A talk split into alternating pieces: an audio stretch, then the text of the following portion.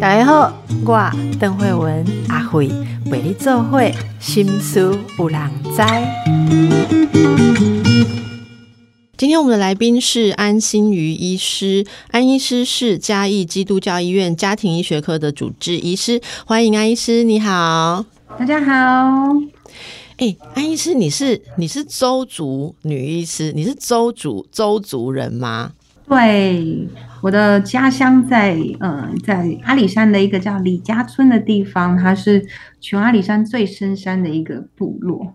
你小时候在那边长大？我是在那边出生，不过也是蛮小就离开了。那我那边非常的特别，因为其实在我小时候是没有路的，对，我们要先坐车到一个地方叫做达邦村。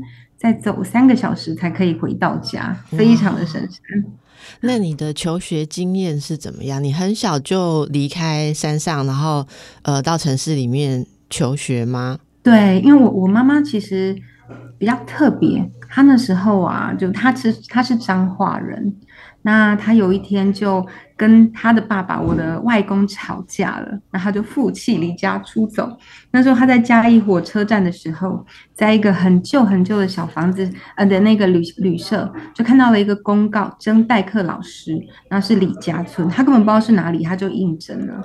然后跟他说，对他很夸张。然后根据他说，他就他就完全不知道是哪个地方，他就边走边哭，他不知道会这么的深山，这么的远。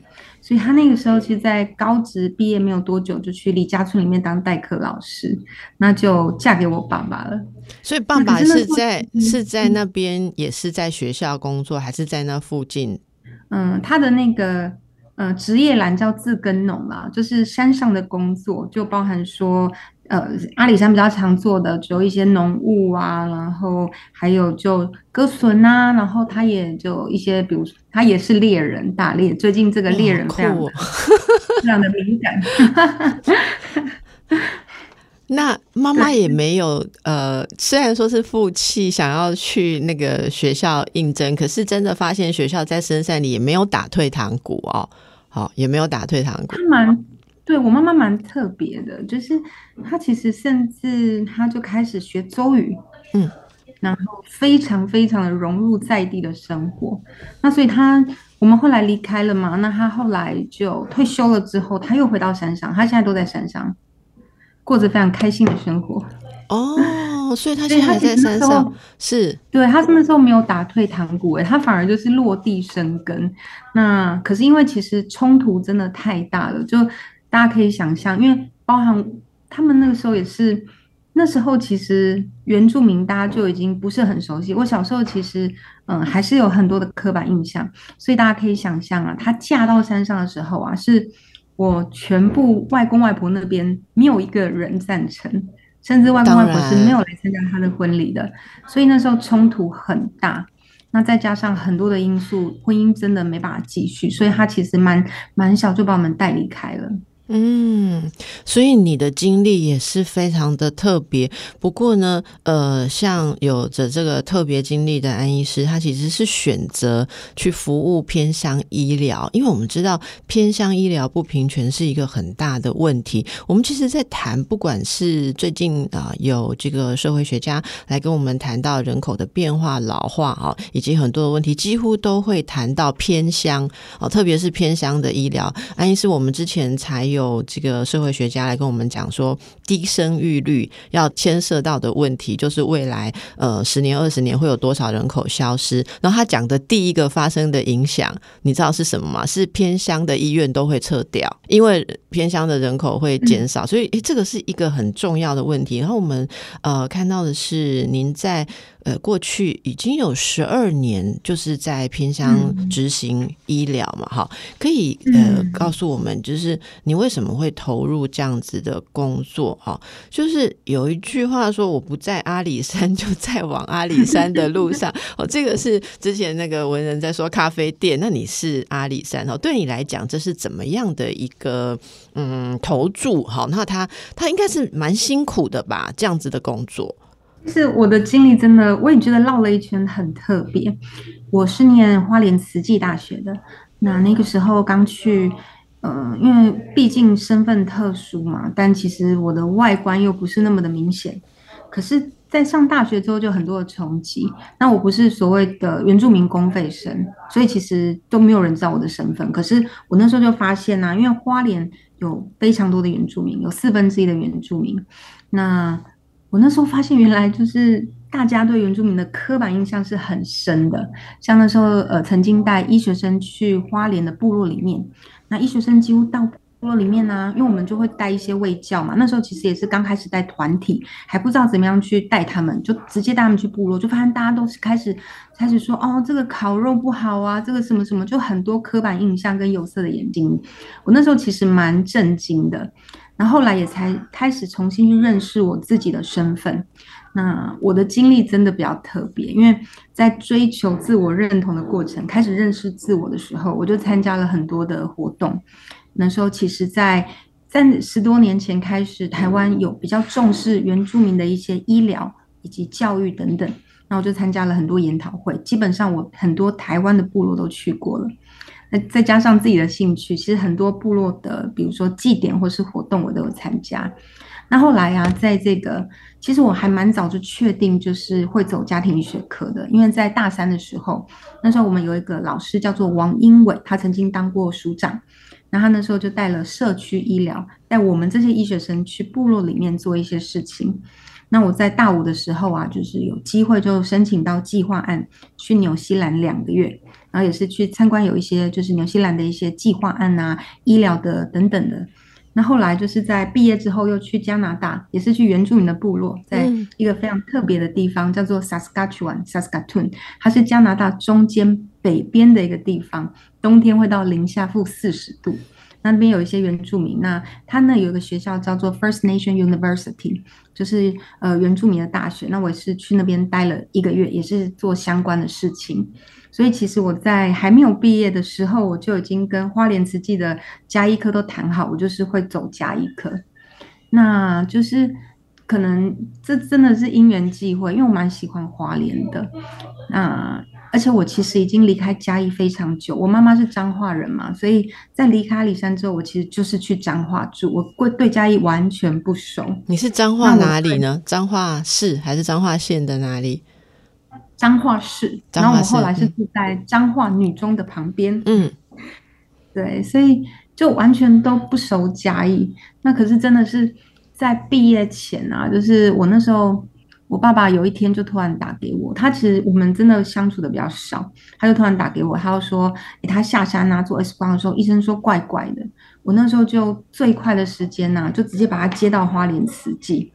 那后来就是所有的，因为都是学长姐嘛，大家都非常非常的帮忙，我印象很深刻。因为那时候啊，我的导师，我其中一个导师叫许瑞云，哦，许医师，他那时候在花慈，然后他们也都很帮忙。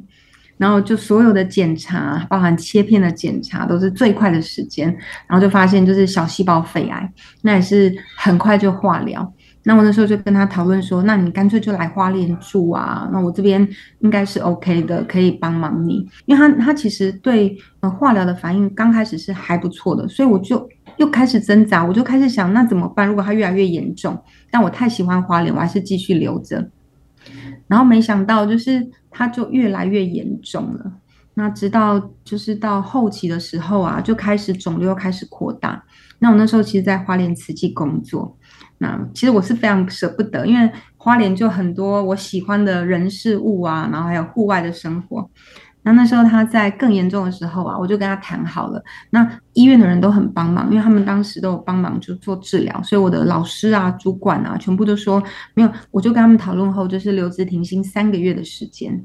那那三个月我就打算好好的呃陪爸爸，然后走过最后一段，因为以前比较没有那么多的相处。那印象很深刻哈，就是在留职停薪的第一个礼拜，那我那时候还悠哉悠哉的去都兰糖厂，就有朋友在那边，有一个歌手叫板奈，然后就去住了两三天，然后我印象好深刻哦，就是那时候，呃，风灾就发生了，但我那时候只是觉得说，哎，奇怪，怎么联络不上爸妈了？因为我妈妈那时候也已经回到李家了。然后那时候风灾就发生了，然后我还在跟巴奈喝喝咖啡聊天，那一幕到现在还很深刻。所以那是那时候是是八八风灾那一次嘛？八八风灾当时，对，然后我在跟我在都兰喝咖啡，然后想说奇怪，我就跟他们讲说奇怪，就突然都联络不上了。然后直到了几天，大概一两天后，大家才知道说阿里山非常的严重。没有很严重的人员伤亡，可是所有的道路是断的非常的厉害，然后有一些房屋损毁，就其实整个是怎么严重到就是整个路基是不见了，大概花了两年的时间才修复完成。然后我那时候就因为已经留职停薪了嘛，就也没事做，我就回嘉义。那那时候刚好因缘际会，就跟一些人组了嗯队伍，因为那时候我我后来去问海鸥直升机，我就说哎奇怪，为什么你们都没有办法投对，因为刚开始物资真的有缺，他们就说第一次发生这样的灾难，那海鸥其实过去没有这样的经验，他们刚开始真的定位不是很准确，他没有办法找到村落里面去投放物资，所以我们那时候就组了嗯周族的青年，然后就一起到嗯就是背物资进阿里山，那时候有一些人有一起，然后到现在也是变成很很熟的朋友，就是 f r e d d y 林长佐，他那时候跟我们一起就背物资进阿里山。背物资进去之后，就蛮巧的，就是我可能前脚经过的地方，然后接着大家都知道了我是谁嘛，那也知道我是医学，就是医师，他们就说哦，家基的医师有经过。那我那时候才知道说，家基其实在在地的这个服务其实已经很久，而且是很深入，甚至在灾区的灾情发生的第一时间，他们就。除了深入徒步进阿里山，那后来的话是有海鸥直升机，一个村落，他们就会在家庭医学科的医师到村落里面放着，然后一个礼拜再换一个医师，那就是这么的深入。所以我也是在那个时候才知道，哦，原来家机做那么多。那后来也是，我真的是去过非常多的地方跟非常多的部落，我甚至那那感觉好复杂哦，我甚至深入到。刚刚提到我去过加拿大，我还我还跟那个加拿大原住民去参加他们的传统祭仪，叫 Sweet Lodge，一个帐篷里面的一个非常特特别的一个灵性的活动。我去那么多地方哦，可是我对阿里山是完全不熟的。嗯，那那那次风灾是第一次，就真的可以回到这个地方，然后跟很多人认识，很多人都姓安，嗯，安在周族是很大的姓氏。然后大家就会开始回溯啊，哦，你的爸爸是谁？他的以前做过什么事？你的爷爷奶奶等等等的。那我那时候就开始就动了，就是要回来的念头，回乡的念头。对回乡的念头，不然以前是完全没有想过的，就所以是在那个那个当下那个时刻，就让我决定，好吧，那我就回来看看好了。那还好，就是慈济花莲慈济都很帮忙。其实我一堆东西都还没有做完，合约也还没结束。不过他们就是因为大家都知道很严重，所以那时候是全员一堆人都帮我把那边所有的行政流程全部都搞定，然后我就我就回来，我就回来阿里山工作，就到甲级了。对，然后就就十三年了。那这个过程当中，就一开始其实是应该说是因缘际会，不是一个嗯，就就是很很很固定的目标，一步一步去走到，很像是很很多的事情加在一起。那你在那边服务之后，感觉啊，例如说在当地的医疗跟之前呃在慈济啊或在其他地方有什么样的不同吗？嗯，就嗯。其实我们做的事情啊，跟大家想象的可能已经不太一样了。就是这几年我们慢慢的去做扩张，当地的医疗的话，当然跟嗯山呃山下是会有非常大的差别嘛。因为其实很多人呢，比如说来回来回嗯市区可能就要三个小时，所以那时候啊，我们我刚来的时候就发现呢，就是很多民众啊，比如说有一些的疾病啊，其实都控制的不好。嗯，就比如说慢性病、糖尿病啊等等的，就因为我们其实我们几乎是每个礼拜每天都上去，可是有一些民众他可能工作错过了门诊时间，就不会来看病了，或者有一些小病，那会拖成大病。像我曾经遇过啊，就是有一些民众他受伤了，可是他被那个镰刀割伤了，可他为了就是为了想要工作，就忍耐了。就他来我们医疗站的时候啊，就已经那个那个伤口都已经发黑发紫了，最后没有办法处理，还是必须要转到医院的整形外科。那所以其实山山上的状况是真的很不同。那我们刚开始的时候，就是从最单纯的医疗服务开始，那后来其实有做很多的慢性病的管理，就是提供一个连续性的照顾。什么叫慢性病管理？就是我们等一下，我们让大家休息一下，等一下再回来请教安医师哦这些细节，因为安医师他其实是加医科呃暨这个部落健康中心。的主任，好，所以所以刚刚讲到的这个医医疗站或健康中心，我觉得它会更有社区的意味啊。可是其实，在部落里面说社区也很奇怪，就部落，它其实是更早的 社区的呃这个原型了哈。好，我们休息一下。安医师，所以你们在那边要开始推广一些，呃，这个就是我们在医疗上面说，你已经要做到呃三级、五级，就是要往外有预防跟健康的那样的概念。所以在推行的时候，你有没有印象比较深刻的一些经验？例如说，想要把一些观念带到部落里面去的时候啊，呃，你用了些什么方法？会有哪些你印象最深的？大家慢慢去呃达成共识，还是有困难的吗？嗯嗯，好，就因为我的工作，先让大家有个概念，就比较特别。因为我们除了医疗之外啊，像我现在在我们在山上有好几个嗯、呃计划案，七八个。那我们其实希望是从小到生病没有生病、健康亚健康的，还有到老人长照，都希望一条龙的服务。所以我们的工作蛮广的。我们医院在上面包含早疗。全阿里山上的小朋友都有做过筛检，然后还有长照，光对对，光长照就，嗯，长照有一个文化健康站，然后有师资据点，然后有日照中心，全部都有。然后还有像健康促进的部分，我们就跟卫福部合作，有部落健康促进的计划案。所以其实跟大家想象的单纯的医疗是很不一样的。那整个是一个健康的营造了。对，而且是我们是希望是以一个就是部落为一个中心，然后家庭就是为一个核心去做整体的一个照顾。所以，我们照顾的细致度是，比如说，嗯，就是有病人他没有来我们这边拿药嘛，哈，就可能今天没有来，我们的护理师会索命连环扣，扣不到，还可以找到他的亲戚、朋友、家人，就是就那种深入的程度是大家很难想象的，对。所以，嗯、呃，就是跟嗯、呃，然后刚刚有提到什么特别的事情，就其实因为其实刚刚提到就是嗯，健康啊，其实真的是不平等的。为什么我们会做这么广又这么多？因为有一个词叫做 social determinant of health，就社会决定因素。为什么我们看了好像是提供了很多其他的这个资源？是因为健康其实。过往都会觉得说啊，你就是不不健康啦，你就是什么都不知道。然后过往的那个慈善团体可能就是以大量的卫教为主，可是其实健康它跟什么有关系？它其实更有关系跟你有没有钱，那你你住的地方会不会很遥远？你受教育的程度，然后，就有一些研究会发现，教育程度越高，连慢性病的机会都会比较低。所以这些叫社会决定因素。所以其实我们是从很多外围的东西去改善大家的健康。那那有比较特别的哦，就因为我最近也有在开始推，就是体重管理嘛。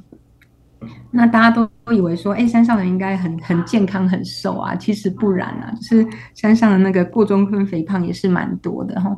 然后因为大部分都是重劳力的工作啊，饮食可能也都是吃便当啊，不可能大家都有时间去，大家都有时间去那个呃，就是自己种菜呀、养鸡呀，大部分都还是外食为主。所以我们最近就是有在做这个，让大家可以更健康的生活。那也花了很多的力气，因为其实。过往大家可能就会吃的比较没有这么 OK，然后比较特别的是啊，就是在推的过程里面啊，像我们就教大家怎么吃东西，就发现就是嗯、呃，大家的那个餐食上面啊，都会有很多跟市区不一样，比如说会有很多的山产等等的，所以那是他们生活应该说长期的文化的一部分嘛，哈。那有哪些是安医师会觉得你有遇过说在传统跟健康，就在传统他们一定要吃一定要做的事情跟健康是有抵触，然后你会有点会有有点为难说，例如嗯，要不要改变他们？有有过这种这种想象吗？哎，这个其实还蛮好玩的。其实，在真的回到传统的话，周族的饮食蛮健康的哦。他们的饮食有些什么特色可以介绍一下吗？因为其实就是都是圆形的食物嘛，然后都、哦、嗯，大量的对对，也会吃一些青菜，然后或是说呃小米等等的。而且啊，周族很特别哦，周族跟其他族群是很不一样的。像以前周族的男生啊，甚至还会穿束腰。哦，为什么要穿束腰呢？哎，很好玩哦，他们就觉得说你穿束腰，他们从年轻就从小开始穿，竖着吃不下，这样你的体态维持的好，打猎才会跑得快。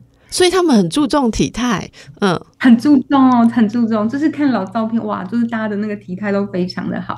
是反而还是跟西化有关系啦，就是跟嗯，现在就被其他人影响之后，才比较没有办法去维持体态。那你刚 刚说，我很好奇，就是男性是为了打猎跑得快，那女性也穿吗？女性还是说女性就没有了？女性就没有了？你看这多有趣！所以周族，我们以后可以做一个 文化了解题，可以听。众朋友猜，而且就是还蛮好玩的。就山上，我刚开始去的时候啊，就有巫医。然后你刚刚的邓医师有提到说，有没有什么抵触的？可是我觉得大家都找到一个很特别的平衡方式。山上周主有草药，有巫医。之前还有呃学校的老师有出了一本草药的书。然后呢，大家现在会双管齐下，就是有时候我。因为我们毕竟比较慢上山，就不是不是一直二十四小时在那边。有时候来医疗站的时候啊，就有人就是受伤了嘛，他们上面就会敷一层东西，然后伤口真的还就没有这么的严重。那我后来才知道，原来是自己就是有周主的草药。那另外就是巫医的部分啊，现在大家会双管齐下，看诊之后再去找巫医。哎，巫医，你你，所以你也认识那边的巫医？巫医现在。呃，是人数变得很少嘛？还是说，其实他没有传承，他没有培育实习巫医这样子一直起来？哎，这很巫医要特别的体质，哎，真的很好玩。就是他们巫医就是有点像那种就是特殊的灵异体质，你才可以当，不是你要当就可以当。嗯，那现在的巫医真的很少，因为以前都有很多的传说，巫医多厉害啊，可以做法，然后你去问他事情就。就通常都会带米去，然后就会有给，就可以给你一些解答。可是现在真的就是比较少了。然后传承的话，是因为都通常都有灵异特殊体质，那要撑过那个特殊体质，再变成巫医其实很困难。所以像有一些这样的体质的人，后来听说他们蛮多就去信教了。哦，巫医应该是也有一些。嗯，药草或什么的基础，不是只有用什么仪式或者一些涤净啊，一些灵性的方式，他们还是有一些物理化学的，对不对？他们还是会弄一些东西，还有灵性的。对对，所以所以在山上看诊，真的，因为真的在山上，真的市区可能真的很难想象，就是方圆百里就我们，所以我什么都处理过，包含就是我是家庭医学科嘛，可是。就是包含面对这些文化的很有趣的点之外啊，还有急救也有啊，然后甚至就是各式各样的，然后缝合啊，我们全部都要会处理。对，所以在山上看诊真的是蛮不一样的。该不会也要接生吧？然后小儿科什么都来。哦，真的有人接生过哎，然后每次看到孕妇要生的时候，我都好紧张，我想说啊，天哪！我是实习的时候有接过一次，这个那已经是很久以前了，有有接过。对，所以你现在十三年已经从加医科变综合，可是加医科本来就每一科你们都应该说都受过训练呐，基础的训练。对对，可是就是大部分的加医科都在市区，当然就比较不会有这么多的接触，所以我们比较特别是从以前就是真的就是都都会接触到老人、小孩、孕妇等等都会。那我印象最深刻的是，真的我第一次这辈子第一次拒绝病人。有一天我去医疗站的时候，就有一个就是阿姨很紧张的跑医疗站，就说：“哎，是怎么办？怎么办？我家的狗一直拉肚子，你可不可以开药给它？”然后我思考了很久，因为狗的剂量听说是用小孩去算，可是我思考了很久，我怕一开下去以后全全村的宠物都会来找我，所以我后来就含泪。于心不忍的拒绝了开药给他的狗。哦，那他该不会自己就拿大人的药 给狗吃？不敢跟他讲，等下害到狗。那边没有兽医，那边没有兽医吗？对，没有兽医，就就是只有我们巡回医疗，然后礼拜一到礼拜六都有。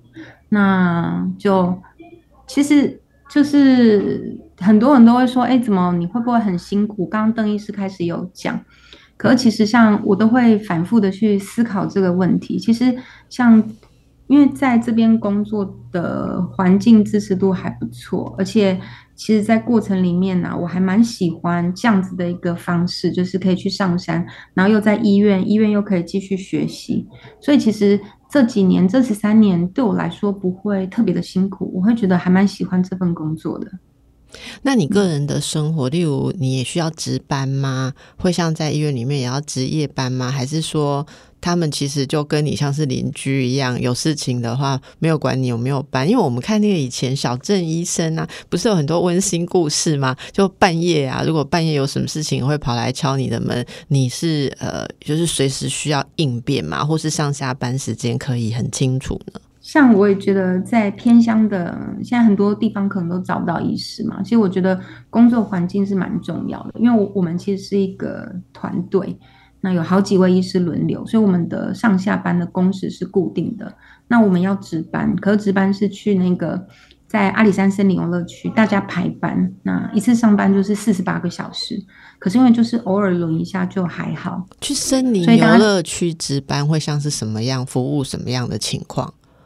其实大部分，其实那时候是因为小火车翻覆，然后那没有医师，所以后来就是卫福部跟嘉义的卫生局、嘉义县卫生局就促成了这个二十四小时的紧急医疗，所以大部分那边就比较会是游客。那我就在那边遇过啊，比如说上来，因为那边两千五百公尺，其实就有可能有高山症了，高山症啊，对，然后。有遇过老人家去爬姐妹潭跌倒，严重的受伤啊，然后又遇过冻伤啊，然后又遇过就是可能身体状况没有这么好的人上山，就在山上心肌梗塞，那边就会比较多状况，然后我们就会嗯在那边过夜。那所以在那边呃森林游乐区的医疗室或什么，你刚刚讲的这些都算是大情况哎，那边的一些器材设备药品是都有可以处理。对，基本的就是急救那些都是没有问题的，但当然就是通常就是稳定了状况之后，就一定要送下山。所以在卫生室，我们的我们驻点的地方就有一台二十四小时的救护车跟我们。哦，我以为你要说直升机嘞，直升机也有啦，只是我去了十几年还没有开过啦。有有做过吗？也我也没有做过，因为后来就是都下山了，因为那个我不知道很复杂，就可能直升机要调度，有停机坪。哦，所以这也让我们深入透过安医师的眼睛，知道一下到底在山上医疗是什么样的状况哦。我们有看到说，你好像写过那个 看到蛇的事情，我这个我真的是 我诶，有村民被蛇咬伤。就他是不是有一种姿势？说以以前有一种说法，真的，我以前记得在医学院的时候，老师有讲过，说被蛇咬的时候去看医生，要能够描述你是被什么样的蛇咬。所以是不是村民是这样想？所以他就把蛇带来给你看着。对，因为毒蛇血清有几种，就打的会不一样。对，然后那一天就村民就是。突然就有有人来敲门，就说：“哎，是怎么办？我被蛇咬了。”他就拿了个塑胶袋，就把蛇丢到我的桌上。然后那蛇还没有死的很透彻，所以他就在我的那个桌上一扭啊一扭啊一扭这样子。他是那个刺尾青竹丝。可是通常就我觉得医学院的训练就是这样，内心再怎么的想要尖叫跟紧张，但我当下都会非常专业的说。这个没问题，我来帮你处理一下。那，你去外面好，我帮你打个针，然后马上尖叫，叫护理师把那个拿走。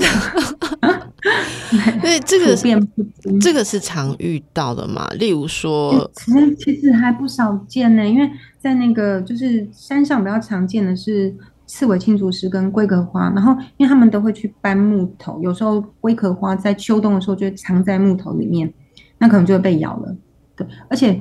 对，所以其实还不少见，然后外伤也是，外伤也是不少见，所以我们加一颗在山上也要会缝合，就你们就很像外科，就是了，就是一些简单的技术都要会，这个很重要。为什么？因为山上的很多老人家，他就连受伤在脸部，他也没都不想要下山。因为脸部通常就需要整形外科用很细的线缝会比较漂亮。对对，所以其实我后来我就非常认真练我的技术。为什么？因为如果缝不好的话，你就看到你的成品啊，会一天到晚在你的面前走来走去。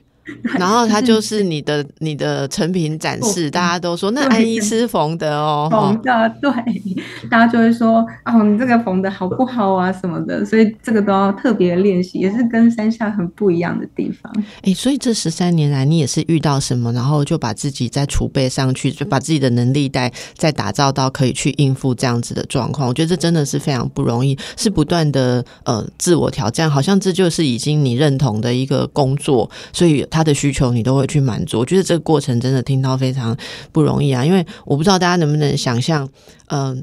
像我们一般在医院里面的加医科医师会做到的事情，当然也是很辛苦啦。可是如果比较熟悉医疗工作，就会知道安医师讲的这些事情，嗯，那不是一个本来从医学中心走出去的医师可以马上就可以都做到。所以我觉得这真的非常的敬佩。好，我们休息一下。安医师，其实大家很想请教你啊，你自己在那边然后，那你觉得偏乡哦，也不一定是你们那边山上，就是偏乡的医疗，大家都说偏乡医疗，偏乡医疗，然后现在有。很多预算啊，然后很多的措施，你觉得有没有在改善？然后现在最需要的是什么？这几年其实非常多的预算，那其实我觉得整体的状况，假设用大家最爱看的平均余命来说，原本是差了就是快十岁，那但的确是在有在改善中。不过其实我觉得很多的预算有时候。嗯，比较没有花到该花的地方，所以其实我觉得目前偏向医疗状况，就刚提到的，它其实是一个蛮复杂的议题。那跟不只是只有跟健康或是医疗资源有关系，它是跟这整个包含说，因为原住民这几十年就是非常大的转变嘛，文化等等都不见了，工作也都比较辛苦啊，还有呃经济地位都比较差，这些都有关系。那所以其实我会觉得，如果说真的是要改善，应该是从像我们这样子，就是从一个地方，每个每个地区、每个部落都有不一样的特色。那是做一个整体的照顾哦，那从从小开始哈，像我们有刚有提到有早疗的介入嘛，有一些比较有状况的小朋友，就是带给他们一些呃教育的资源啊等等的。那目前的话，另外就是从像其实现在偏乡也是一样的问题啊，就很多的独居老人啊等等的，那很多的人其实都已经离开离开偏乡了，年轻人去工作了，那只剩下老人家在部落里面。那所以老人家的长照的一个照顾，其实也是未来可能要去思考的。那虽然说刚刚有提到，就是未来，嗯，人口，刚刚邓医师说，另外一个呃学者有提到说，哦，人口如果在减少的话，偏乡的确是第一个会被冲击的，这是真的啦。因为其实我觉得目前呢，在嗯要重新去思考偏乡医疗这个定义，其实已经一半的原住民根据统计是住在市区了。嗯嗯。对，所以其实这些人反而未来也是可以去思考，他们在市区，可是因为经济环境条件的影响下，他们的平均的健康状况还是比较差。所以我反而觉得未来啊，假设偏偏乡的确就是一个在改变的过程。那未来在原住民族他到市区之后，那我们要怎么样持续性的去做一些协助，是未来可以思考的一个点。那像呃原住民，像你刚刚说的，就是很多可能因为工作来求学生活已经居住在市区哦。那你说还是有一些呃状况，呃，也许他们的健康条件还是会比较没，或者健康资源比较没有那么好，可以再多说明一下，这指的是什么？例如说，他们虽然住在市区里面，可是嗯，还是没有完全的那种对。好像在地化嘛，他们还是有觉得好像是一个出外的旅人来这里工作的那个感觉，就是他们还是有不同不同的这种社群的感觉嘛。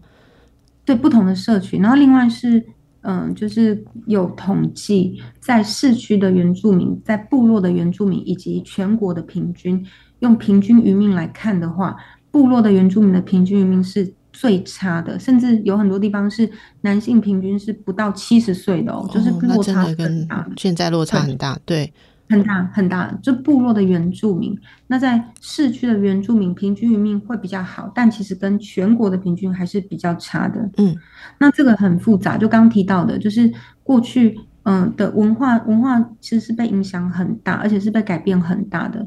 那在部落就是来离开到城市之后。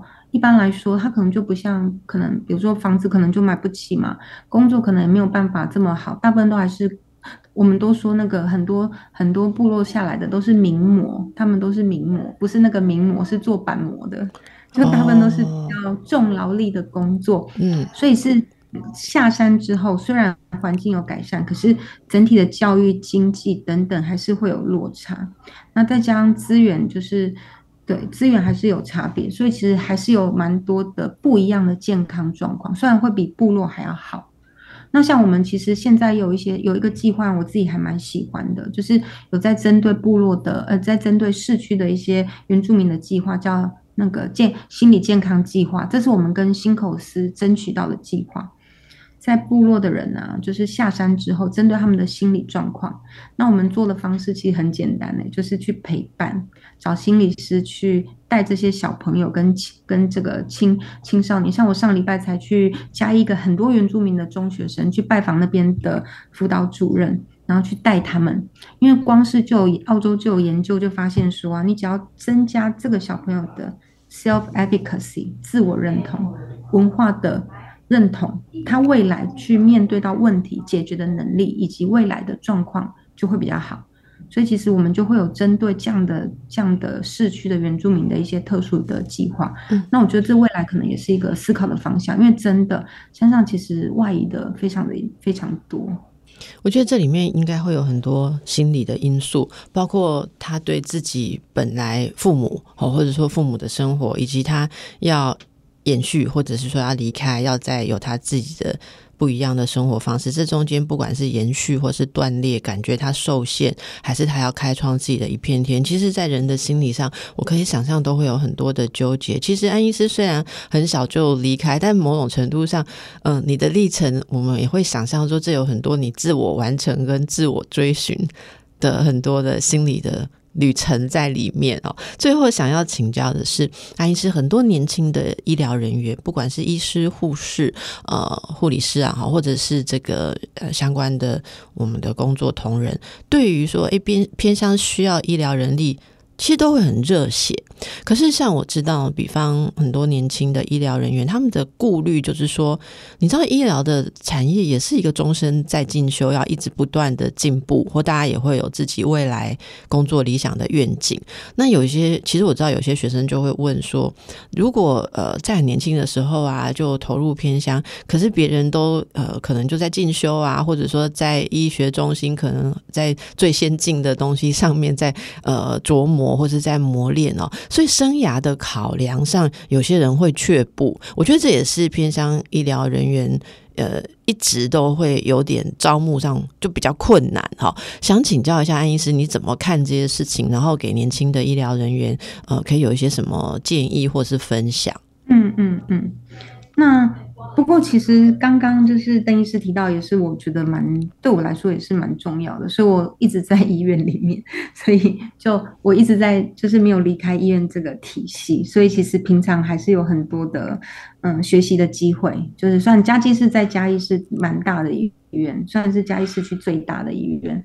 那可是如果说要到偏乡的话，老实说，我还是会用一个不一样的角度，我真的觉得政府。我觉得政府可能要把相关的嗯配套措施再做好一点。这当然个人的因素很重要，自己的心态永远到哪里愿意学习都可以继续前进。像我现在也是年纪一大把了，继续呃上很多的课，或是拿到不一样的专科哈。最近又去拿了肥胖专科。我觉得永远就是到哪个地方愿意学习的话，永远都会有机会。可是我觉得另外一部分是。我真的有遇到很多那种公费生啊，哎，育儿年龄了，然后被发就是下乡，然后哇，那怎么办？小孩没办法顾，或者说婚姻就会有状况，然后或者是就是很多的回乡的这个环境条件不好，其实也没办法久留。我还是会觉得要用一个长远的政策的角度去改善在偏乡的服务条件跟环境，这才有办法去真的是改善。对，所以你最后讲出了这个问题，我觉得真的蛮重要，就是。去那边服务的人，他自己的生活能不能被整体的支援？你光刚刚想到的像小孩，所以哇，那在偏乡的女医师，她的孩子的托育或什么啊，这也也是相关的。我听对听过很多故事啊，对对，然后或是婚姻很难维持的都有。例如说，难道你另一半也要带去山上吗？对不对？对啊，很困难，而且大部分另外一半可能是同学。同学可能还在受训或等等的，就是可能是医师嘛，对，那那个就是蛮多，真的很辛苦，非常辛苦的。对，所以我所以嗯，我觉得透过这个今天你这个现身说法哈，大家可以有很多具体的想象。嗯，安医师其实说对他来说这件事不是多大的付出，而是觉得这是有意义。其实就是付出了哈，所有付出的人都觉得说他付出的不算什么，是觉得有意义。哦，那说安医师说想要在工作之余为部落深山多做一点事，我相信啊，你带来的一些呃。示范啊，应该可以鼓舞很多的人有不一样的想象。可是我们也知道，呃，在很多不一样的角落，哦，就是我知道我们节目其实很开心，在全国各个角落，其实很多地方都可以听得到。但我们常常会听到不同的角落有不同的需求，我们也持续把这些需求，呃，让大家可以感知到。那希望大家都能够，呃，让每一个角落的人都可以得到更好的关怀。非常谢谢安医师，也感谢你。谢谢丹医师，祝福大家。